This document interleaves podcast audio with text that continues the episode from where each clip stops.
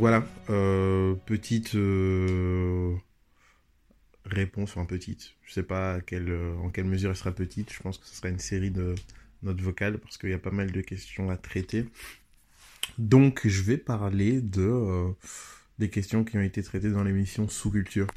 Et il y a une, une, émission YouTube comme ça qui passe où il parle un peu des questions, je dirais, de la culture de tous les jours. Par exemple, je sais pas moi, est-ce que les Chinois euh, euh, sont intelligents des, des débats comme ça?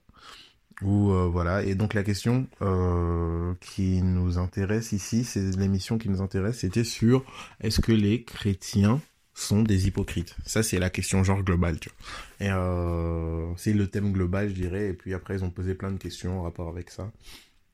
Et la première question qu'ils ont posée c'est est-ce que les pasteurs non tous les pasteurs sont sont-ils des escrocs Ok?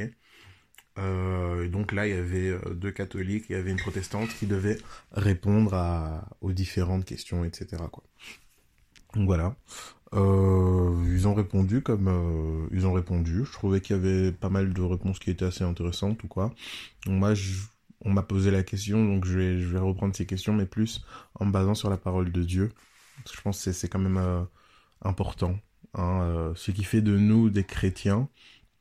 Hein, euh, D'ailleurs, les chrétiens, c'est pas euh, des chrétiens qui se sont appelés les chrétiens. On sait que historiquement, c'était des personnes qui agissaient comme Christ. Ok, c'est la communauté justement qui agissait comme Christ. On a commencé à les appeler chrétiens comme faisant comme Christ, quoi. Donc ils voyaient des agissements, etc., comme ceux du maître et ils se sont dit ah ben ok, ben ils sont des chrétiens en fait, quoi. Tu vois, ils agissent vraiment comme lui.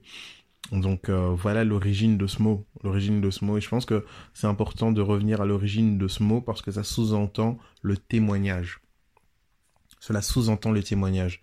Euh, il serait vraiment intéressant que nous vivions nos vies sans euh, dire exactement quelle est notre profession de foi et que les personnes disent en nous voyant, bah toi t'es un chrétien, bah d'office. Ou toi t'es, ouais toi d'office tu dois être un chrétien. Vous voyez? Et c'est, euh, ça nous envoie à l'origine de vraiment euh, de, de, cette foi que nous avons de impacter, cette foi que nous avons de être aussi un acteur euh, dans la société, parce que finalement l'assemblée, l'ecclésia euh, dont Christ parle en disant voilà,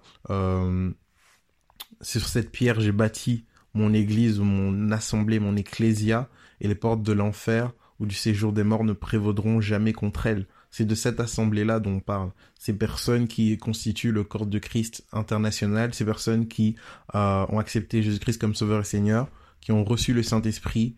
Euh, le Saint-Esprit en eux a fait d'eux des témoins. Ok?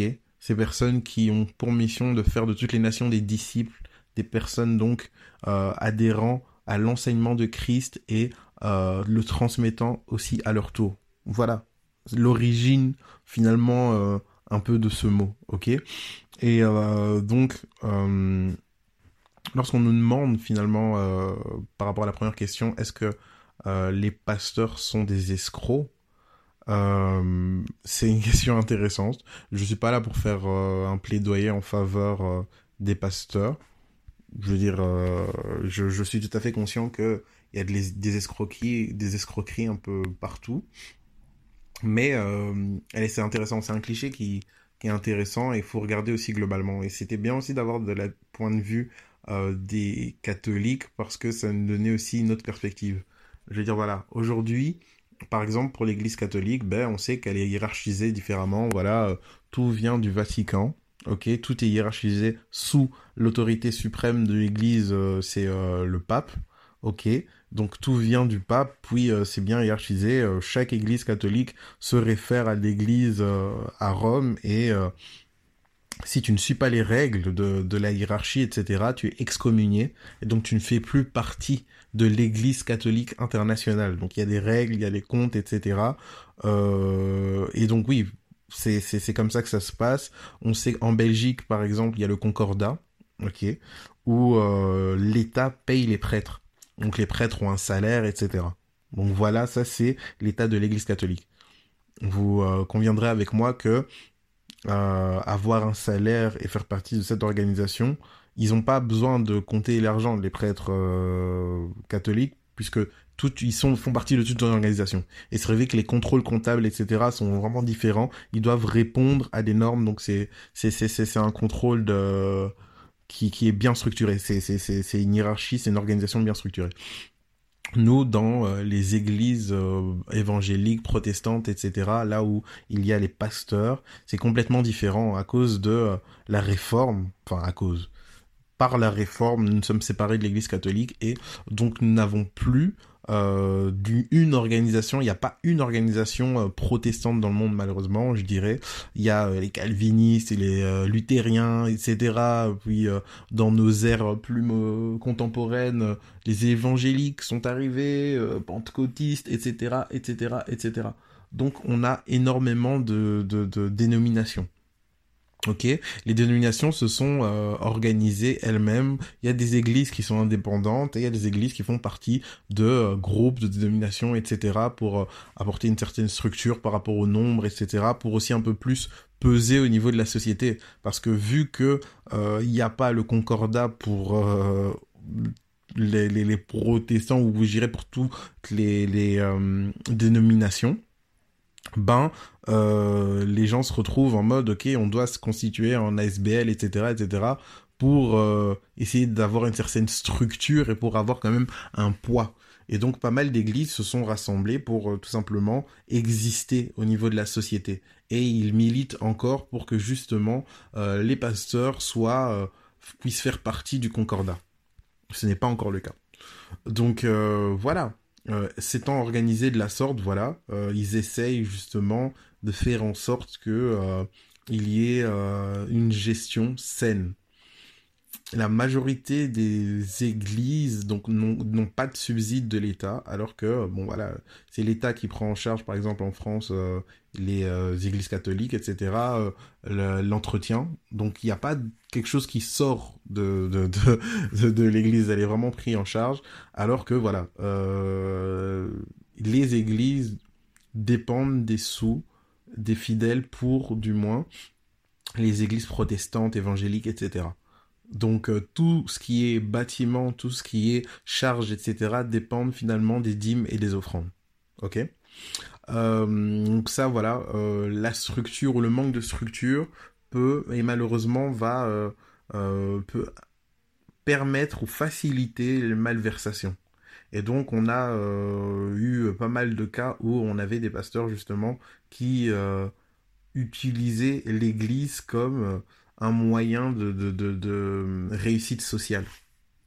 Comme un moyen de réussite sociale, comme un, un moyen de subsistance, ils utilisaient la parole pour euh, comme euh, élément pour pouvoir tout simplement euh, avoir de l'argent. Hein, on voit ça, on a vu euh, des, des, des, prophètes, etc., ou des personnes qui faisaient bref, de la prophétie itinérante, je dirais, qui passaient un peu d'une église à une autre pour récolter les dîmes, etc., etc.